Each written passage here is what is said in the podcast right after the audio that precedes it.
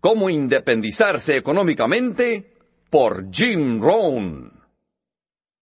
Jim Rohn, el hombre que muchos consideran el filósofo primero de negocios de América, ha estado compartiendo sus filosofías del éxito por más de 40 años, con más de 6.000 audiencias y más de 4 millones de personas por todo el mundo. Jim Rohn es el autor de más de 25 libros, programas de audio y video es considerado como uno de los pensadores más influyentes de nuestro tiempo y ha ayudado a motivar y entrenar una generación entera de entrenadores personales de desarrollo y crecimiento personal, tal como centenares de ejecutivos de las corporaciones primeras de las Américas. Jim Rohn ha sido descrito como un motivador magistral por Mark Victor Hansen, como un tesoro nacional por Vic Condon, uno de los pensadores más profundos de nuestro tiempo por Les Brown y un ser humano y mentor de los más extraordinarios por Anthony Robbins. Así que ahora permita que el hombre que ha tenido tanta influencia y proporcionado tanta ayuda a tantas personas afecte también de profunda manera a su futuro, el señor Jim Rohn. ¿Cómo independizarse económicamente? Tema emocionante. El señor Shaw me dijo cuando yo tenía 25 años y lo conocí por primera vez, me dijo, señor Rohn, mi opinión personal es que la independencia económica es una meta digna. Ahora, lo dijo con un propósito porque mucha gente tiene problemas con la independencia económica, simplemente porque están mentalmente confusos con algunas cuestiones morales sobre el valor del dinero o el peligro del dinero, o el tener demasiado dinero, o que los verdaderos valores de la vida no tienen que ver con dinero. Por tanto, el dinero realmente no importa tanto y algunas personas tienen problemas con ese campo. Le confieso que yo tuve algunos. Cuando empecé a ganar más dinero en un mes de lo que ganaba mi padre en un año, al principio me perturbó mucho esto. ¿Y sabe qué pasó? Por mucho tiempo ni siquiera quise decírselo a mis padres. No les dije nada. Pensé, ¿Qué van a pensar? Yo he ganado más dinero en un mes que mi padre en un año. ¿Cómo se los voy a decir? Y esto me tenía verdaderamente confundido. Me molestó mucho. Por bastante tiempo. Creo que por varios meses. No. Porque aquí fue cuando terminó. Al fin tuve el valor de decirles cómo me estaba yendo. No recuerdo cómo se los dije, simplemente estaba tratando de buscar la forma apropiada de decirlo, darles la noticia. Usted sabe, de manera que, imagínese usted, no fue un choque muy grande cuando les conté lo que estaba haciendo y lo que estaba pasando y lo que estaba ocurriendo, se pusieron increíblemente contentos. Estaban increíblemente felices, increíblemente emocionados y yo descubrí que me había preocupado e inquietado por gusto todos esos meses, porque tenía esto en mi mente, ¿cómo voy a justificarlo? ¿Cómo voy a poder, ya sabes, resolver esto? ¿Cómo se van a sentir? Y efectivamente había inventado todo esto en mi mente y realmente no era verdad. Pero algunas personas verdaderamente tienen algunos problemas con la independencia económica porque creen que la moralidad de ganar mucho dinero es una cuestión válida. De vez en cuando, alguna persona dice después de mi seminario, creo que usted habla demasiado sobre el dinero, el éxito y la buena vida, no se encuentra ahí. La buena vida no es solo dinero y éxito y ganar mucho dinero y estar bien económicamente. Y yo entiendo esto. De veras que sí. Y he reflexionado sobre estos asuntos todos estos años. Y no quiero que parezca que los verdaderos valores están solamente en ir detrás del dinero o del éxito económico. No es así. Y espero que mi seminario tenga suficiente sustancia para que no piense que lo engaño, haciéndole pensar que solo pienso en el éxito económico. Pero vea, pues el señor Schoff me dijo, en mi opinión, la independencia económica es una meta válida. Dijo, he aquí el porqué. Me dijo, Jim, una vez que resuelvas la cuestión del dinero, no vas a creer las otras dimensiones de tu vida con las cuales podrás trabajar. Una vez que resuelvas el problema monetario, dijo, ahora tendrás el tiempo, más tiempo, para trabajar en ciertos proyectos de tu vida que verdaderamente empezarán a crecer y a desarrollarse. Y dijo, por esa razón creo que la independencia económica es una meta válida. Y yo sé que parte de eso es una cuestión moral. Hay una frase bíblica que dice, el dinero es la madre de todos los vicios.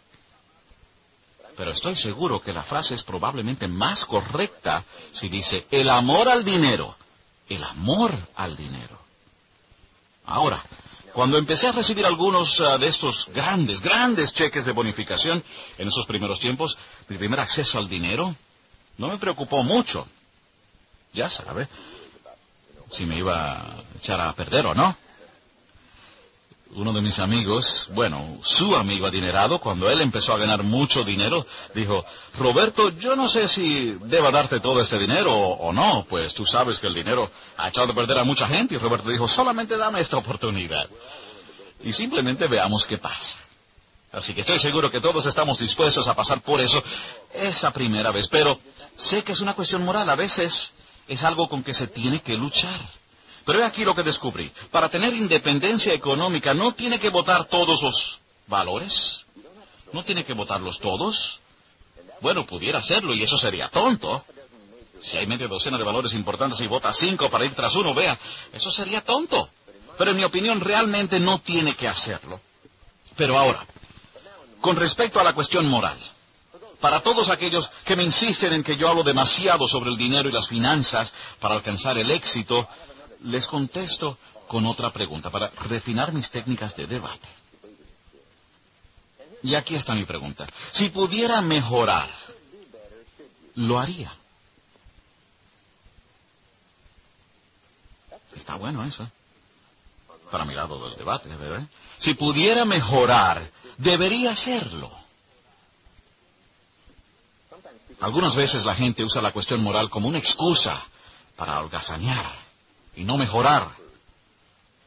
Entonces, por otra parte, parte de esto es solo el reto de ver en qué se puede convertir sin importar la cantidad. Un hombre me dijo una vez, bueno, señor Rome, estoy ganando unos 50 mil dólares al año, eh, ¿no es eso suficiente? Y le dije, sí, es suficiente si está rindiendo a capacidad máxima, pero si es capaz de medio millón de dólares al año, usted en cierto modo es un fracasado. Vea, no es la cantidad lo que importa. Lo importante es el alcance de su capacidad. Eso es lo que queremos hacer. Use su capacidad hasta el máximo, cualquiera que sea la cantidad. Si es cinco mil dólares al año, maravilloso. Si se están extendiendo de verdad económicamente, haciendo lo mejor posible, y la cifra resulta ser cinco mil, maravilloso. Si es cincuenta mil, maravilloso. Si es medio millón, maravilloso. Mientras se esté extendiendo esté extendiendo su capacidad personal, mental, al límite, cualquiera que sean estas cantidades, esas son las cantidades. ¿Por qué? El señor Shaw tenía esta filosofía sencilla. ¿Hasta dónde se debe llegar? La respuesta, ¿hasta dónde se puede llegar? ¿Cuánto debe ganar? Lo más que pueda. ¿Cuántos libros debe leer? Todos los que pueda. ¿Cuánto debe ganar? Todo lo que pueda. ¿Cuánto debe compartir? Todo lo que pueda. ¿Cuánto debe lograr? Todo lo que pueda. Esa es una buena filosofía. ¿Qué pudiera hacer comparado con lo que estoy haciendo? ¿Qué puedo hacer para ampliar mi capacidad? Estoy totalmente empleado. Buena pregunta. Y yo creo que esa es la respuesta a algunas de las interrogantes morales. Si está empleando adecuadamente su día laboral y si se está extendiendo y está haciendo lo mejor que puede, cualquiera que sea la cantidad, esa, esa es la cantidad. Pero la independencia económica es una meta válida si puede finalmente echar el dinero a un lado como objeto de tanta importancia para sus logros y para pagar las cuentas. Y el señor Shaw me dijo, señor Ron, creo que la única manera de poner el dinero de lado es tener mucho. Así que eso fue lo que hice. Y aquí lo otro que descubrí. El tiempo que has reservado para el trabajo es tiempo suficiente para llegar a ser rico. Si está trabajando ocho, diez horas al día, eso está más o menos bien. No puede trabajar más de ocho o diez, pero vea, si aprovecha mejor esas ocho o diez y dobla, triplica, cuadriplica sus entradas, entonces eso sería aceptable. Solo con el mejor uso del tiempo que le dedica al trabajo, solo usándolo mejor. Ahora pues, si empieza a malgastar su salud en pos del dinero, y trabaja 20 horas al día y echa a un lado sus amigos y se aleja de su familia, pues ahora ha perdido todos los otros valores para ir tras uno. Y eso, en mi opinión, sería engañarse a sí mismo. Pero la independencia económica Déjeme darle solo algunos datos sobre la independencia económica, porque parte de ella depende del plan que tenga. No es necesariamente lo mucho que trabaja o cualquier otra cosa que sacrifique para ir tras ella. En realidad, no tiene que hacer eso. La mayoría de nosotros vivimos lo suficiente y especialmente en este país de singular prosperidad. Tenemos oportunidades suficientes para resolver relativamente rápido los problemas monetarios de nuestras vidas. Una de las razones principales de por qué la mayoría de la gente no lo hace es porque está actuando con el plan equivocado. Y aquí está la clave. No es tanto lo que gana, sino lo que hace con lo que gana. No es tanto lo que gana, sino lo que hace con lo que gana. Creo que de acuerdo con las cifras más recientes, la persona promedio en este país durante una vida de trabajo ahora gana un promedio de medio millón de dólares durante una vida de trabajo. La pregunta es, al final de una vida de trabajo, ¿qué ha hecho con él? Ahora ve, algunas personas lo tienen y algunas personas no lo tienen, ¿verdad?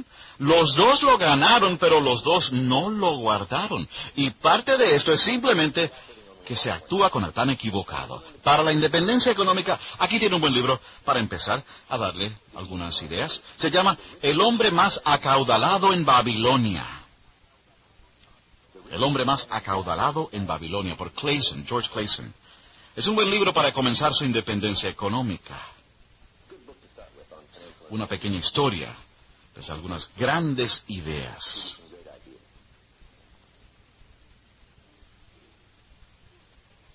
Este es el tema del libro, el hombre más acaudalado en Babilonia. Aprenda a vivir con el 70% de sus entradas netas. Esta es solo una sugerencia para un plan. Aprenda a vivir con el 70% de sus entradas netas. Ahora, netas simplemente quiere decir después de los impuestos, porque de todas maneras ese es el único dinero que usted ve, ¿verdad? Jesús, gran maestro, dijo, págale a César primero. Y en este país, César nos lo quita antes de que lo veamos, ¿verdad? Así se le paga al César. Pero esas son las instrucciones. Pague al César primero, ¿ok? Dar al César lo que es del César. Al traducir esto al idioma infantil, le llamamos el cuidado y la alimentación de la gallina de los huevos de oro. Todos tienen que aprender a cuidar y alimentar a la gallina de los huevos de oro no despedazar la gallina y repartírsela. Porque saldrá con un manojo de plumas, diga o no. Otro dice, me tocó una ala. Pobre gallina, ¿verdad? Así no vamos a tener gallina por mucho tiempo. Debe cuidar y alimentar a la gallina de los huevos de oro. Y usted dice, bueno, la gallina come demasiado. Bueno, esto puede que sea verdad. Tal vez todos pagamos un poquito demasiado en impuestos. Estoy seguro, correcto. El presidente está tratando de que el Congreso rebaje los impuestos de algún modo para que la gallina no coma tanto. Todas las gallinas tienden a comer demasiado, ¿verdad? Así que el gobierno gasta demasiado dinero. La gallina se pasó de peso. Yo entiendo eso. Pero todos estamos un poco pasados, ¿verdad? Todo por longevidad tiende a desviarse. Todo. Todo necesita corrección y eso es parte de la vida. Mientras más tiempo dure algo, más tendencia tiene a comer un poco de más, darse demasiado gusto, acumular demasiado poder. Ya sabe, eso es natural, ¿verdad? Y el gobierno es igual, ¿verdad?